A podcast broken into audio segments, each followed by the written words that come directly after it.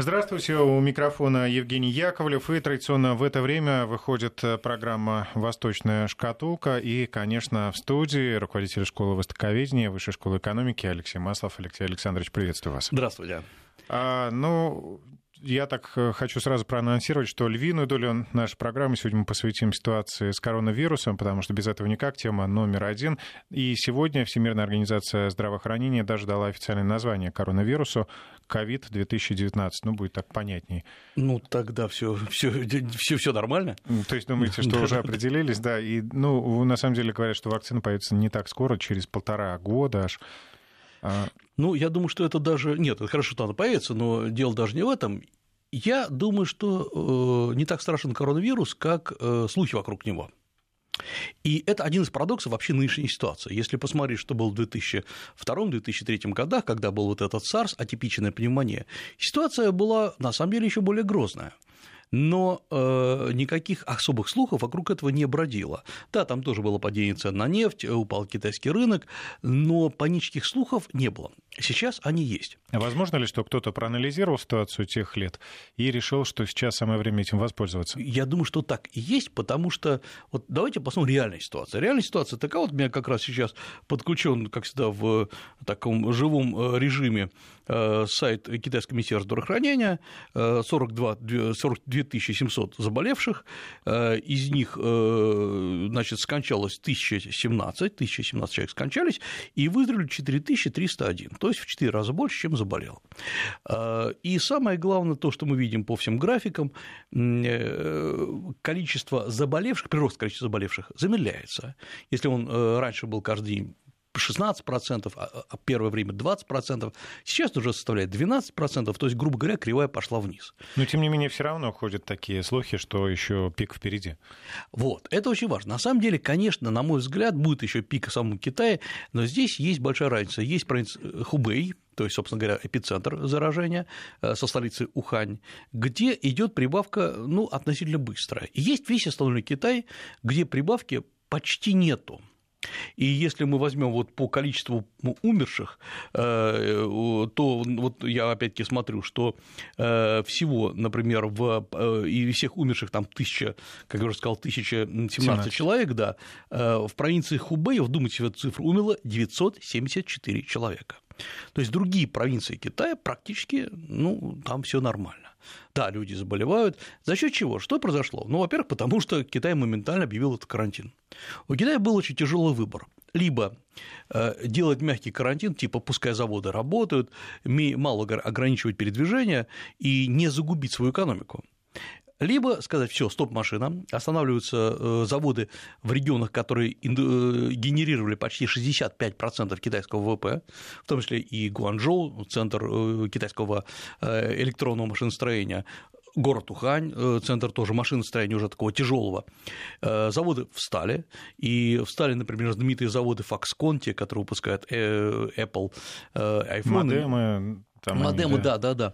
И э, они сейчас запустились ровно на 10%. То есть там работают не 16 тысяч человек, как обычно, а э, да, работает э, э там только 1600 человек. Но в реальности э, в Китае работают только заводы и производство непрерывного цикла, который отапливает города, которые производят пищу. Э, вот Китай пошел на это, на самом деле пошел на удар в самого себя, но зато не дал выйти эпидемии за пределы вот этого э, провинции Хубей. И тут возникает вопрос, который я постоянно вижу в интернете, который постоянно обсуждается, что китайцы все врут. Э, мол, они дают официальную статистику, а работают непрерывно крематории, сжигают трупы, которых сотни тысяч. И э, самосвалами их там сгребают. Да, самосвалами сгребают. Э, и меня поражает здесь два момента. Во-первых, меня поражает момент дикой радости каких-то блогеров, которые сидят и говорят, ну вот я же был прав, вот видите, где-то кто-то, какой-то американский корреспондент написал, что самосвалами сгребают, но параллельно с этим меня поражает и абсолютная бескультурия и, простите меня, необразованность э, вот этих людей, которые не понимают, что информация проверяема. Ну, если не можешь сам проверить, ну, спроси, тебе расскажут. Как проверяется информация? Китай как раз решил пойти сейчас на абсолютную прозрачность. И э, любой сейчас человек, практически любой человек, ну, не практически, кажется, любой человек может подключиться к ленте новостей, э, типа вот как в Твиттере идут новости, он может подключиться через свой мессенджер WeChat, э, некий отдаленный аналог WhatsApp, только значительно более крутой, к ленте любой больницы, вот, которая принимают зараженных. И посмотреть, кто туда поступил, как именно, вдруг вы родственника разыскиваете, или вы живете в одной провинции и не знаете, что, ваш, что с вашим родственником произошло. И если у вас есть время, ну, подсчитайте, сколько поступает в разные больницы. А почему этот человек поверит? Он же, опять же, усомнится. А, ну да, тогда надо подделать по каждой больнице, э, в Китае там сотни тысяч наверняка, подделать статистику. И, честно говоря, я, я не уверен, что действительно э, вот э, умерших именно 1017, а не 1025. Мы сейчас говорим о порядке цифр. Порядок цифр, да, он близок к реальности. Более того, если мы читаем китайские э, блоги, и сейчас публикуется очень много, в Китае нет ни паники, никаких э, панических слухов того, что вчера мой родственник пошел и умер. Понимаете, ведь в Китае семейная традиция очень сильна. Если вдруг ваш родственник умирает, вы начинаете тут же писать об этом Э, ну, изливать свою боль, и э, теоретически таких постов было бы много. Можно, конечно, сказать, ага, в Китае же все контролируется. Невозможно, даже в Китае невозможно контролировать все э, чаты, все блоги, которые идут вокруг этого. Поэтому мы говорим, что Китай указывает правильный порядок цифр. Самое важное, что и это подтверждают китайские многие ученые, которые работают за рубежом, то есть формально независимо от Китая что э, да, Китай правильно указывает все цифры, да, мы не знаем, почему произошел, почему именно вспышка, почему именно в Ухане, откуда виновата ли там летучая Есть мышь. ли там какая-то лаборатория, Лабора... которая разрабатывает лаборатория вирусы? Есть. Да, лаборатория есть, это правильно. Но причастна она или нет, мы не знаем. Э, была это утечка или нет. Но самое главное, вот как бы отвечая на первый ворох слухов, цифры правильные. Как еще можно проверить? Закупка медицинского оборудования, а также поставки объемов, э, тоже на конкурсной основе идет поставки объемов э, продуктов питания в больнице.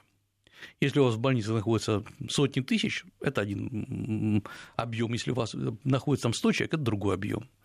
Э, в Ухане, как известно, построили две больницы. Э, первая больница вот уже запущена, э, вот, которую построили за неделю, вторая вот-вот будет запущена за 10 дней. Первая больница рассчитана на 1300 300 человек, из них, причем каждый, все лежат в палатах по два человека, не в каждой московской больнице, а тяжелые больные в палатах по одному человеку. И самое главное, в этой больнице работают почти тысячи человек персонала, ну, почти один к одному. Конечно, есть врачи, есть медсестры, есть, в конце концов, просто обслуживающий персонал, но туда просто со всего Китая стянуты э, десятки тысяч врачей. И мы видим, что когда говорят, вы знаете, в Китае больницы не хватает, мы начинаем проверять, откуда вы берете эти. Вот откуда? елки-палки, оказывается, что вы берете это из какого-то американского твита, э, э, а на этом все прекращается. То есть дальше информация не, не вычисляется. И э, я понимаю, всегда в таких случаях очень много ходит слухов. Но вопрос, а зачем вы с такой радостью э, пытаетесь э, вот раскачивать это? Цель-то какая цель, у вас? Да. Я, там у американцев есть своя цель, я понимаю. У американцев простая цель – показать, что в Китае все ненадежно, все нестабильно, люди болеют, э, Китай все скрывает, и коммунистический режим настолько плох, что при нем э, нет никакой гласности опять-таки, не восхваляя коммунистический режим в Китае, который на самом деле совсем не коммунистический, э, надо понимать, что только централизация руководства позволила закрыть весь центр страны, и благодаря этому э, никаких миллионов больных в мире нету. Да, эпидемия, еще она будет распространяться, есть нормальное течение эпидемии. Э, и наверняка, ну, я боюсь сейчас предсказывать, но я полагаю, что цифры не поднимутся выше 100 тысяч человек совокупно заболевших что не, не опять-таки не так уж и много. Но самое главное, Китай взял на себя вот эту нагрузку. Есть еще другие слухи, которые тоже с большой радостью обсуждаются, что в реальности это какие-то группировки компартии, ругаясь между собой, для того, чтобы одна сместила другую, чтобы нанести, удар по Си Цзиньпину, был запущен специально этот вирус, чтобы раскачать Китай. Э, смотрим. Не, этот слух возник буквально сразу же, вот в первые дни, и он не выжил. Он не выжил, потому что это ничем не подтверждается. Нет таких группировок? Нет, группировки есть. Конечно, все ругаются. Когда есть у вас такой ариапак партийный, ругаются точно так же, как спорят и борются за место. Но если хоть какое-то подтверждение, что именно это и послужило вспышкой. Это очень серьезное обвинение. Вот когда э, люди, которые выдают себя за экспертов, говорят, вы знаете, у нас есть такая инсайдерская информация, что кто-то, ребята, вы сделали открытие, вы лучшие разведчики в мире, вы, значит, просто пробились в святая святых китайской информации. Но если вы врете, вы должны за это отвечать. Ведь э, я бы с удовольствием к этой теме вернулся, вот, понятно, к марту, к апрелю все это уже уляжется, и мы будем обсуждать другие темы, связанные с Китаем, с Азией. Вот, э, может быть, мы вернемся и поговорим, вот что с этими людьми стало, которые предсказывали либо миллионы жертв, либо борьбу внутри КПК. С ними еще говорят, или, может быть, их можно отправлять там на свалку. Вот там еще один замечательный слух, что э, китайцы специально это сделали для того, чтобы тихо скупить свои же акции. Акции обесцениваются. Был китайские слух, да. да, да, да. Там Huawei и все остальное. И все говорят, вот как же так? И, э, слушайте, ну, вообще-то есть биржевые сводки, они не засекречены. Э, всегда можно, почти всегда можно проследить, кто что покупает, кто что продает. Э, нет, китайцы не скупают. Более того, американцы скупают очень многие китайские акции китайских предприятий, потому что, понятно, сейчас идет падение, особенно высокотехнологичных предприятий, потом идет так называемый отскок рынка, и, скорее всего, они подорожают. То есть, по крайней мере, если правильно все рассчитать, ты не, не потеряешь. Цены стабилизируются? Придут? Да, конечно, так было во время САРСа 2003 года, так было во время некоторых там событий в Китае 2008 года. Это, ну, есть как бы такая логика рынка. Рынок всегда паникует, это, это понятно. Вот есть, значит, еще одна группа слухов, очень такая широкая, что а, китайцы чуть ли не сами друг друга травят, показывают, какая-то сумасшедшая женщина плюнула, плюнула на кнопки в лифте и э, ее, правда, тут же задержали, потому что в любом лифте стоит этот. Простите, смешно. Да, да, да. Ну, она оказалась, мягко говоря, психически нездоровой, но, еще раз говорю, сумасшедшая есть в любой стране. И вот есть еще один интересный очень слух, который показывает, что люди очень мало понимают, как Китай устроен. А слух очень простой. На самом деле китайцев заболевших значительно больше – но поскольку Китай очень больших, их вычислить невозможно, но потому что они где-то там бродят, ходят, и пока они не рухнули на улице с температурой, их никто не, не вычислит. Значит, как живет Китай, что было понятно? Ну, что сейчас происходит? Опишите вот такую вот, да, картину. Вот, да, во-первых, э, повсеместно введены взаимные замеры температуры. Это значит, дом или какая-то вот комьюнити, улица, это может быть, может быть район небольшой, они друг у друга должны два раза в день замерять, измерять температуру. Выданы специально эти измерители, градусники, которые вот э, такие бесконтактные. И э, если они замечают повышение температуры, сразу же вызывается бригада. И не вызвать ее нельзя, уговорить нельзя, потому что за это будет строгое наказание. И это не то, что я тебе, ты мне измеряешь. Нет, приходит такая бригада, вот ходит, она, они ротируются. Это первое. Второе. В Китае сейчас э, активизированные э, камеры, которые всегда стояли на китайских улицах, там действительно сейчас 600, ну, около 550 тысяч камер, наблюдения, многие из которых уже давным-давно оборудованы специальными системами измерения температуры. Те, которые не оборудованы, те сейчас дооборудовываются, особенно в городах вот типа Ухань, Гуанчжоу. Эти камеры могут измерять изменения э, температуры на расстоянии э, с погрешностью 0,1 градуса, еще раз, 0,1 градуса. И поэтому говорит, что кто-то там спрятался, ну, может быть, конечно, температуру под 40. Да, да, да, тихо выполз на улицу. Нет. Э, дроны э, летают над улицами, и, э, во-первых, дрон отслеживает, ходите ли вы в маске. Ну, сейчас, по-моему, только сумасшедший ходит без маски, хотя она, понятно, не особо помогает, но тем не менее.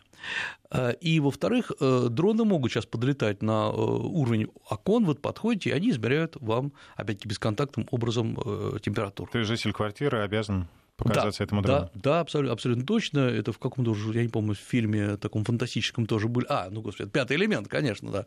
Положите руки на круги. А, но и то, что казалось фантастикой, вот сейчас что мы видим? А, мы видим, что Китай живет в 22 веке. Да, вот это вот все говорили, как там в Китае едят летучих мышей, еще такое. Ребята, в какой стране есть еще такая система отслеживания, которая, многие говорили, это нарушение прав человека, вот отлично, сейчас она пригодилась в таком, в таком виде. И э, вдумайтесь в то, что именно эта система, да, как бы антидемократичная, абсолютно антилиберальная, когда вас вычисляют э, даже по походке, э, вот она это и помогает сейчас э, бороться с болезнью. Мне кажется, население не против. Население, как ни странно, вот оно. Э, ну, скажем так, за, ну, потому что население озабочено. А население там паники нет, но оно озабочено, как, собственно, нормальное население. Эм, и я обращаю внимание, что когда говорят, слушайте, ну как там распознать это лицо, я вот надел маску, темные очки, капюшон поднял, и все, меня никто не узнал. Я его обманул. Нет, ребят, там тоже сидят, особенно в таких э, видеоскан, это вот такие крупные китайские компании, э, там сидят очень глупые люди, и вычисление идет не только по чертам лица, но, например, по микроморщинам вокруг глаз или на лбу. Э, а также идет э, вычисление по, э, по, по вашей походке, по манерам, там, разворот головы, то есть там речь идет о нескольких сот, сотнях параметрах, которые вас буквально замеряют и фотографировать. Можно ли их обмануть? Ну, наверное, если очень постараться можно. Но ну, тогда мы понимаем, что имеем дело ну, совсем с закоренелыми преступниками. И вот мы сейчас видим, что китайские технологии, мы вообще, может быть, сегодня вернемся к, одному из китайских парадоксов, фантастично, вот на этом, э, в этом Китае, который, кажется, есть летучих мышей, там бог знает, что делать с панголинами, вот этими броненосцами, которые являются, э, я, по одной из версий, переносчиками заболевания, э, вот в этом Китае оказалась фантастически развита наука не просто абстрактно, где-то в Академии наук, она развита вот на уровне каждого человека, который сейчас помогает. И эм, Сейчас главный вопрос, конечно, не с тем, правда или неправда, вот говорит Китай о э, распространении заболевания. Я еще раз говорю, я думаю, что все это очень близко к реальности. Главный вопрос и очень с трудом вычисляемый, что будет с экономикой, китайской, мировой и так далее. Э, во-первых, мы прекрасно понимаем, что да, экономика Китая по э, февралю, по марту серьезно упадет. Ну, надо признать, да, что падение есть. Да, ну, это, ну, это, собственно, нормально. Э, но я думаю, что в Китае, мы уже как-то говорили, очень большая подушка безопасности экономическая. С этим они справятся. Важно, что творится со всем миром и, грубо говоря, со всеми нами, с Россией. Вот мы видим, что сейчас уже очень многие заводы заявляют, что российские заводы, что они начинают страдать от нехватки комплектующих. Завод Nissan в Санкт-Петербурге говорит о том, что, возможно, придется остановить производство, потому что не хватает комплектующих, которые изготавливаются в Китае.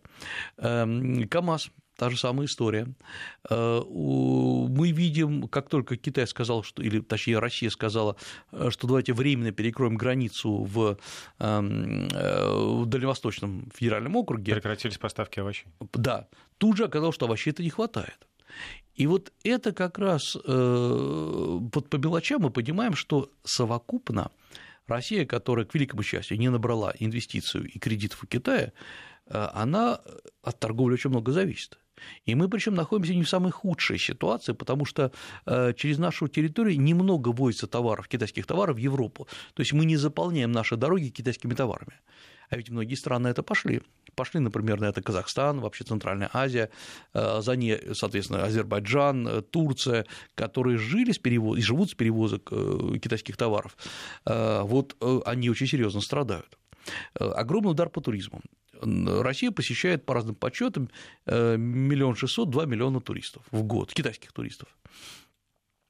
Оказывается, что э, хотя э, мы не самая посещаемая страна в мире, как, как ни странно, китайскими туристами. Но для нас это такой значимый объем. Очень значит, очень значит, потому что надо понять, что когда мы говорим о туризме в целом, это ничто. Но когда мы говорим, что очень многие маленькие ресторанчики, гостиницы, российские, питерские, московские живут за счет китайских туристов, это правда. Мне часто говорят, ну, вы знаете, на самом деле эти ресторанчики уже принадлежат китайцам, э, и гостиницы маленькие принадлежат китайцам, которые в Москве или в Питере. И доход получает не русский бизнес, не ну, российский. Да, но если это реальный бизнес, то есть настоящий бизнес, и они платят налоги, что должно поступать в российскую казну.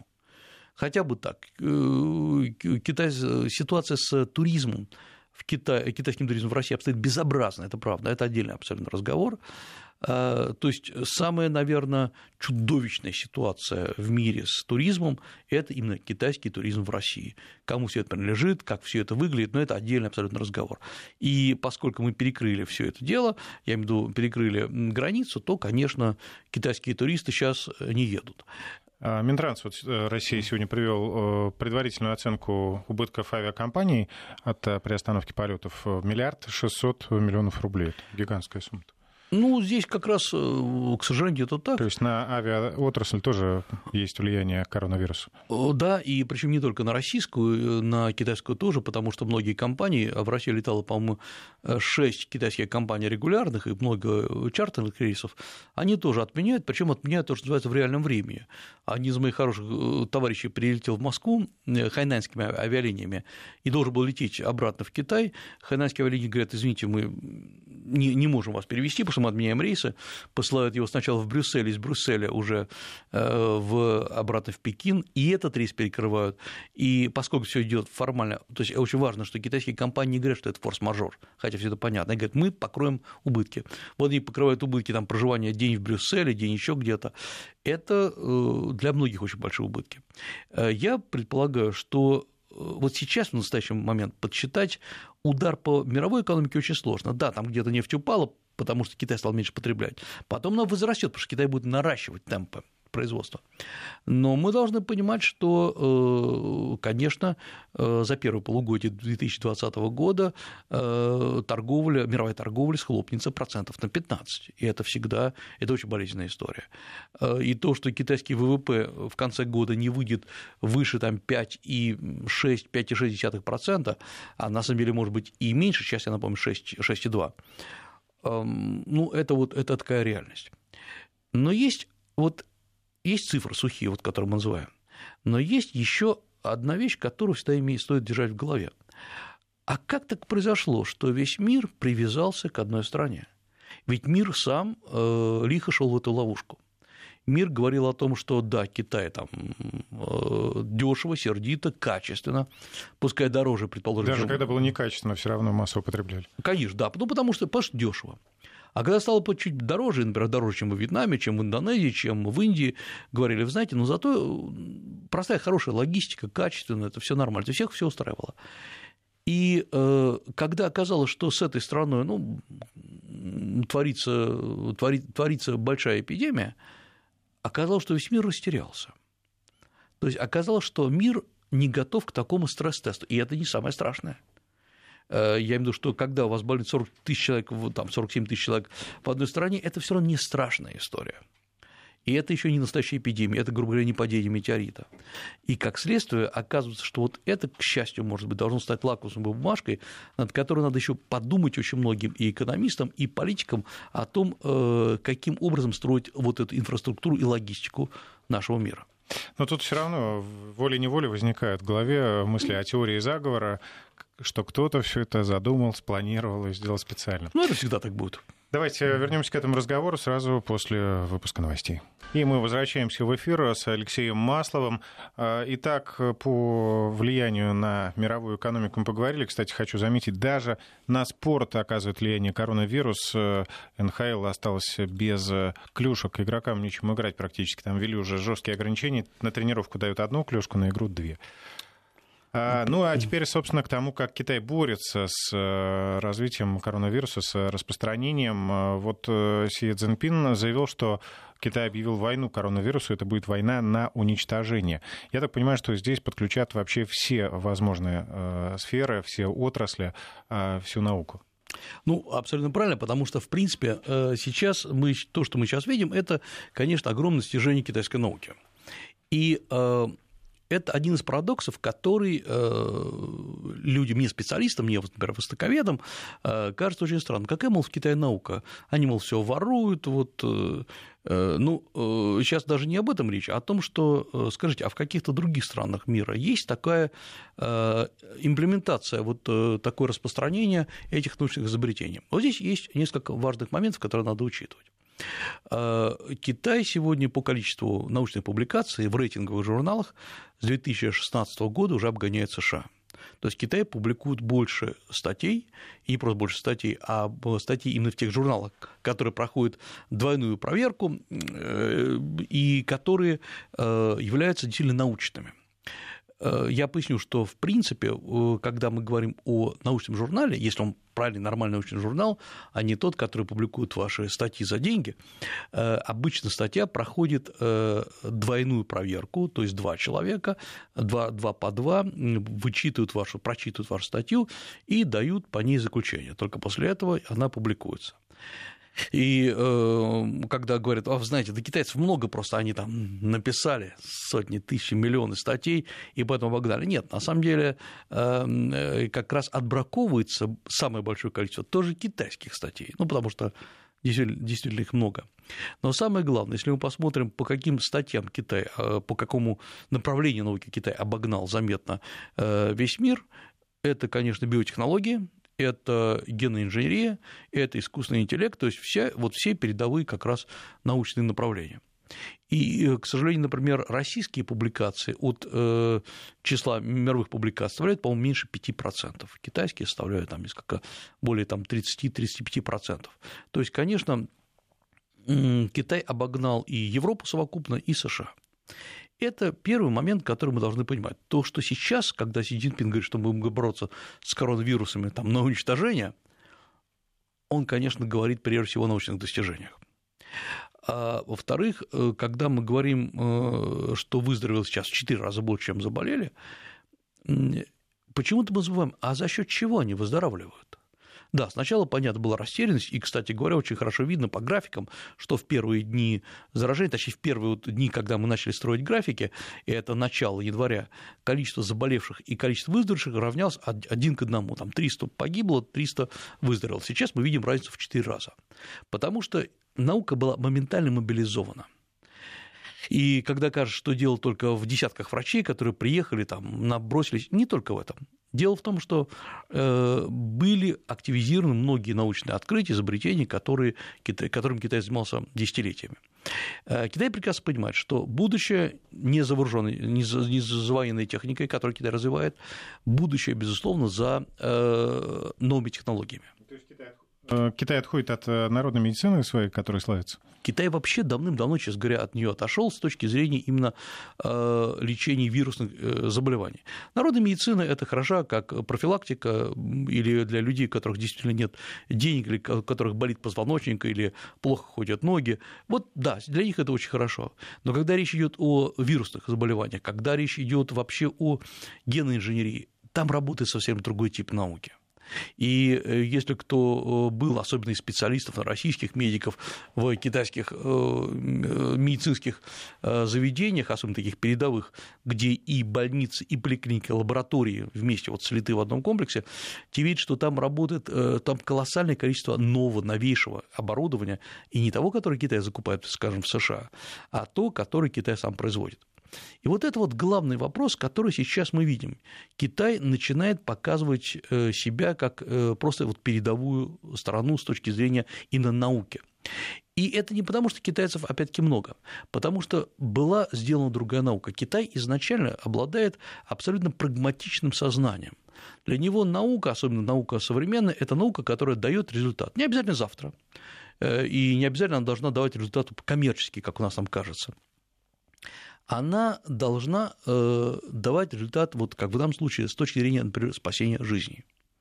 И если во многих странах мира, как сейчас выясняется, это хорошо видно, э, например, по США, да, честно говоря, и по России, что медицина – это прежде всего гигантский бизнес – который, э, где корпорации борются за патенты, которые, чтобы хорошо тебя лечили, тоже много заплатить.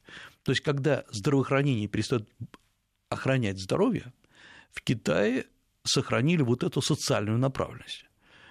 И пока еще эта машина до конца не заработала. Но то, что в Китае это стоит, грубо говоря, на, на благо людям, назовем это так, это факт. Вот это очень важный момент. Э, то, что сумел Китай развить по-настоящему, это даже не экономика, что само собой понятно.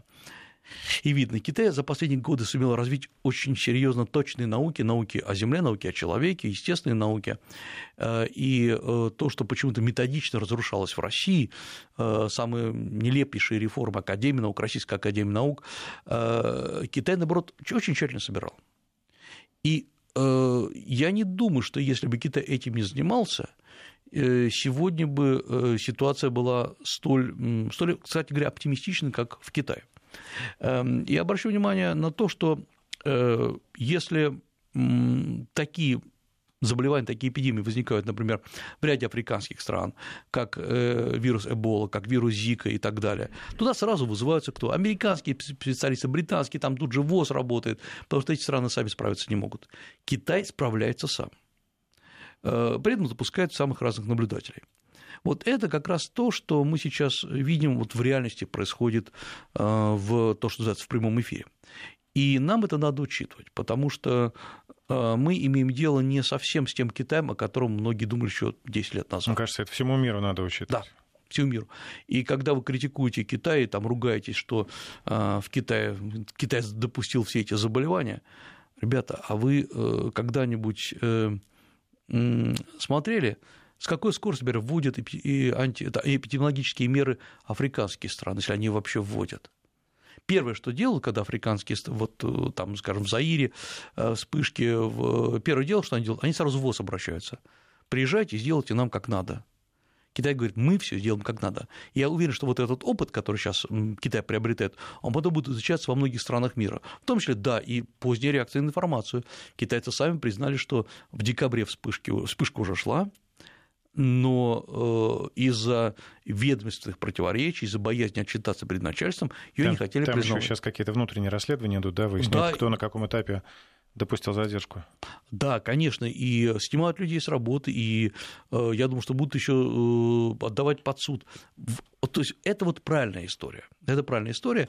Э, и э, в этом плане мы должны понимать, что для Китая сейчас очень важно не потерять лицо еще в этой, в этой истории. Не только речь идет о науке, но еще речь идет о том, что э, для Китая вся эта вспышка ну, совсем не ко времени. Это, кстати говоря, по поводу всяких теорий заговора. Потому что э, Китай очень успешно развивал свой пояс и путь, э, Китай рвался в мир, Китай боролся с американцами, американцы одолели его в торговой сделке, но тем не менее мы понимаем, что Китай был на коне. И вдруг резкое торможение развития промышленности, э, резкий удар по э, многим связям, в том числе внешнеэкономическим. И вот здесь я хотел бы как раз остановиться еще на одной теме, которая сегодня начала обсуждаться, которая, хотя и косвенно, но связана с Китаем. Э, эта тема, казалось бы, очень далека от коронавируса, это Филиппины и США. Я напомню, в чем там дело. Дутерте, президент Филиппин, человек резкий, э, небольшой специалист по э, красноречию, но э, человек, который заявил, что я положу конец, дальше нецензурная речь этому Трампу, такому тсякому, то э, есть характеризуется жесткими высказываниями. Очень жесткими высказываниями. И твердой позицией. Твердые, максимально твердые. Но в чем парадокс? Я напомню, что вообще-то Филиппины были колонией США долго, были американской территорией, прошу прощения. Э, в 40 годах, в 46 году, 1946 году Филиппины обретают независимость. И, эм, но все равно продолжает быть американской такой вот базой для американских э, военных. И в 50-х годах заключается договор филиппино-американский э, о взаимной обороне, а потом еще целый ряд больших и небольших договоров. Один из договоров – это договор, который регулирует присутствие американских военных на территории Филиппин. Он был заключен в 1998 году. Э, по нему э, американские военные могут пребывать на э, филиппинских военных базах, точнее, на американских военных базах на территории Филиппин, но самое главное, что американцы пользуются так называемым правом экстерриториальности, то есть даже преступления, которые они совершают против местных жителей, за это их филиппинцы не наказывают. Их может доказать только американская сторона. И такие случаи были. Было несколько случаев там, нападений на филиппинских девушек э, и так далее. Значит, все это американцы говорят, мы сами будем этим заниматься. Ну вот, эм, в январе американцы лишают э, визы одного из сторонников Дутерта, э, который, по сути дела, критиковал противников Дутерта, филиппинский гражданин. Дутерта говорит Трампу, что если ты не отменишь свое решение, мы разорвем договор о пребывании американских военных. Продолжим буквально через несколько секунд. Вести ФМ. Ну, тогда это было предупреждение. Это было предупреждение, но самое главное, судя по всему, Трамп к этому отнесся очень серьезно.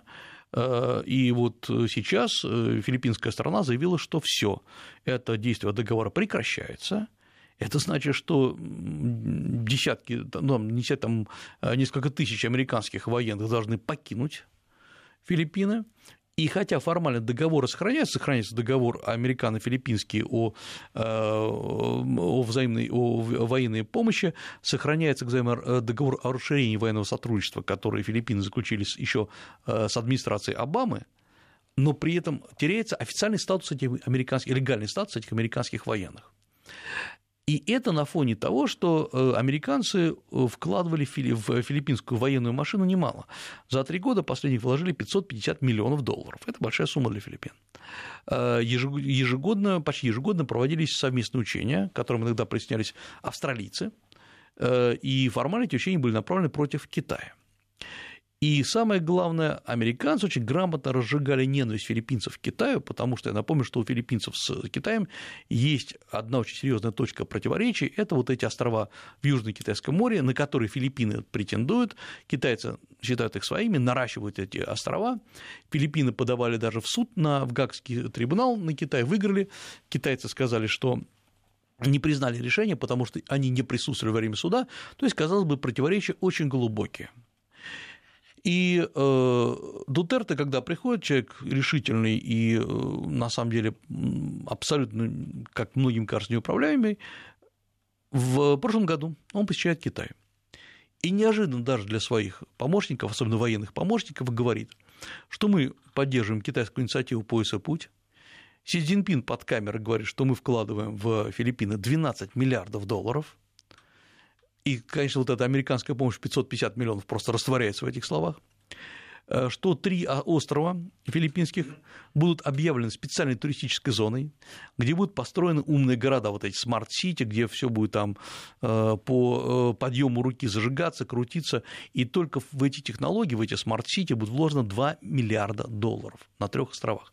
Это будет самая крутая туристическая зона в мире – и э, Дутерте приезжает в Кит... э, обратно в Фили... на Филиппины, э, где начинается чудовищная критика. Ему говорят, что ты продался китайцам.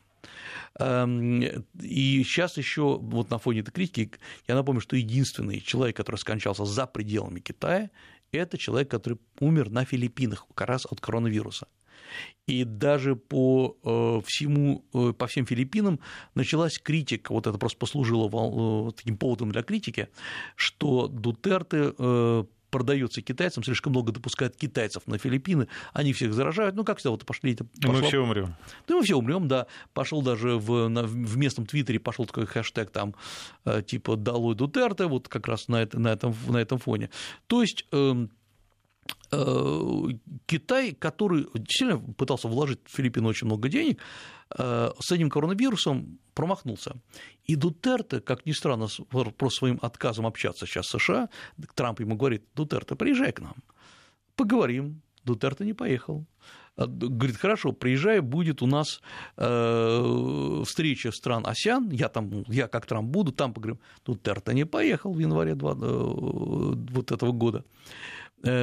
Поэтому Здесь поражает одна вещь. Филиппины, конечно, не маленькая страна Восточной Азии, но даже рядом, в Юго-Восточной Азии, но даже рядом не сравняться с США. И США сейчас не могут ничего сделать с этим безумным Дутерто, который э, получил полный карбланш, полную поддержку от США, от, от Китая. От Китая. От Китая. При этом больше там, половины его сторонников от него сейчас отвернулись, потому что он, э, опять, как говорится, продался китайцам, якобы. Но, видать, он видит за собой, чувствует за собой силу, если так беседует с Америкой. Вот представим, что если бы это было раньше, ну, скажем, лет 15, даже 10 назад, Филиппины и США, да США бы там за Два дня сменили бы режим. Ну, скажем, при Обаме. Обаме. Ну, даже при Обаме нет, вот, скажем, при Клинтоне или там при Буше-старшем. Просто были, была бы смена, смена правительства внезапная. Дутерте бы умер случайно. Э, учит... От коронавируса. От коронавируса, да. А сейчас э, ничего сделать не могут. Так же, как и при латиноамериканских вот последних событиях, революциях, и там США не смогли сменить. Так режим. это говорит о слабости США или все таки вот здесь, в этом случае, о силе Китая? Я думаю, что появилась альтернатива. Это даже не сила Китая. Китай предложил альтернативу. Потому что если, грубо говоря, если э, там еще 10-15 лет назад э, кто-то хотел что-то выступить против США, а кому еще бежать? Самостоятельно только воевать США? Я не имею в виду даже реальную войну, а я имею в виду э, войну экономическую. Сейчас может сразу побежать Китай и сказать, Китай, мы за тебя, мы присоединяемся к поясу пути. И Китай этим активно пользуется пользовался, по крайней мере, до последнего момента. Вот сейчас с этим коронавирусом происходит странная и тяжелая история. Ведь многие задают вопрос, Китай вот уже сейчас, по официальным данным, э, пустил на борьбу с коронавирусом почти 70 миллиардов долларов. Это только официальная история, вот это скоростнабжение э, продуктами питания, э, новые больницы, все остальное. И наверняка еще эта сумма удвоится, а может быть даже утроится. Хватит ли Китаю денег, чтобы выполнить свои внешние экономические обязательства? Потому что вот я сейчас э, смотрю, например, как вдруг э, засуетились э, страны Центральной Европы, которые очень полюбили у Китая брать деньги, поскольку своя экономика у них не работает, и у Китая активно брали деньги и Чехия, и Польша брала, и берет, потому что говорит, ладно, не не, мы настолько горды, что мы не хотим, мы не, мы не хотим быть США. А Евросоюз, как-то вот мы, Центральная Европа, ну, не совсем, не совсем чувствуем еще своими там себя. Мы возьмем деньги у Китая. И вот теперь они испугались, а как же так? Китай и США за последние десятилетия приучили э, многие страны мира, э, прошу прощения, к маргинальной халяве. Точнее, не приучили, а отучили вообще думать э, и существовать самостоятельно. Абсолютно. Я даже не буду называть эти страны, они есть не только в Центральной, даже не, не столько в Центральной Европе, некоторые центральноазиатские страны, которые, вся их политика заключается в том, чтобы, чтобы сыграть на противоречиях между Китай и США, кто больше даст денег, и это э, абсолютный минус мировой экономики. И вот когда мы говорили чуть раньше, что оказалось, что весь мир привязан к Китаю э, логистическими цепочками, инфраструктурными цепочками, торговыми цепочками, и привязан к США э, э, валют, валютными цепочками, оказывается, что этот мир абсолютно неустойчив. Он зависит целиком от противостояния двух держав. Эм, Россия здесь выглядит на этом фоне, кстати говоря, довольно неплохо, потому что, как я уже говорил, мы немного, немного брали инвестиции из э, Китая, точнее, мы не брали практически инвестиции из Китая, только в области сжиженного газа. Но объективно Китай сам не шел на эти инвестиции. Конечно, Китай сам не шел и э, сам себя подставил в этом плане. Э, мы связаны с Китаем торговыми цепочками. Я думаю, что в этом году, конечно, для России уменьшатся российские поставки в Китай серьезно но э, при этом пока мы не сыграли эту карту, Россия не сыграла эту карту, она не выстрелила. И не выстрелила почему? У меня э, ну, сильное подозрение, что дело не только в экономике в российской, которая, да, действительно несопоставима ни с китайской, ни с американской. Э, вот то, что происходит э, сейчас в мире, крах вот этой вот модели двустороннего противостояния, а учитывая, что и США еще в этом усиливает это противостояние, вот буквально когда вчера Сегодня утром, получается, США объявили э, в очередной раз, что главными противниками США являются Россия и Китай, там выделяются сколько, 700 миллионов долларов только на э, создание, по сути дела, пропагандистской машины против США и против России и Китая. То есть США усиливают это противостояние. И вот здесь э, это все было очевидно. Не очевидно были суммы денег, но ведь очевидно, что э, именно так будет развиваться логика событий. Вопрос главный. Мы готовы, мы анализируем вперед на 10 шагов или только на один шаг? Ведь, э, да, я понимаю, что те же самые Филиппины, они могут могут ругаться. себе позволить. Ну, они могут себе позволить, не, не, ну, потому что ну, ну, нет у Филиппин там экспертизы своей глубокой. Зато есть хорошее географическое положение, свои э, военно-морские базы то, то США, то, может быть, сейчас Китай. Россия себе не может это позволить. У России слишком большая территория, слишком э, большое прилегание к Китаю и к другим азиатским странам. Где у нас комплексная экспертиза в этом плане? Где у нас экспертиза на 10-15 шагов? Э, где, как, э, как мы можем просчитать серьезным образом, комплексно именно, насколько упадет экономика Китая и как в этом случае должна реагировать Россия. Э, потому что есть там десятки разных реакций. Э, в конце концов, понятно, граница откроется. Вот, например, будет ли нехватка продовольствия по северо-восточному Китаю, который прилегает к России, там, где Хэлунзян, э, может быть, имеет смысл прямо туда сейчас подводить эшелон с грузами, потом бросать на Китай и делать там гигантский бизнес. Да, прекрасно, Россия передала 2 миллиона масок, это гуманитарная помощь в Китай, но в конце концов нам надо думать и о своем бюджете. Э, интересно, последнее, что как раз успею сказать, э, поразительная реакция Китая вот на те события. Что сделал Китай? Китай в очередной раз вот на волне коронавируса уменьшает налоги и уменьшает тарифы для ввоза, э, ввоза и вывоза товаров. Китай продолжает стимулировать свою экономику. Вот это, кстати говоря, очень грамотная реакция нормальной страны находящихся в тяжелом положении, э, для того, чтобы поддерживать своих производителей, своих там, малый и средний бизнес, а не просто думать о том, потому что Китай думает вперед. Коронавирус надо закончится, экономику надо будет опять разгонять. Такие демпферные механизмы, которые демпферные... смягчают вот это. Да, и это, на мой взгляд, очень грамотно. Это грамотное экономическое мышление. На фоне того, что Россия почему-то думает, э, как опустить одни налоги, но поднять другие, то есть сделать налоговый маневр, чтобы э, бюджет не лишился денег. Это думание о бюджете, а не думание о производителях. Вот в этом как раз и различается э, реакция России и Китая на критическую ситуацию. Я напомню, что в студии сегодня был руководитель школы востоковедения Высшей школы экономики Алексей Александрович Маслов. А, ну, до встречи ровно через неделю в студии Вести ФМ, программа «Восточная шкатулка». Алексей Александрович, спасибо. Спасибо.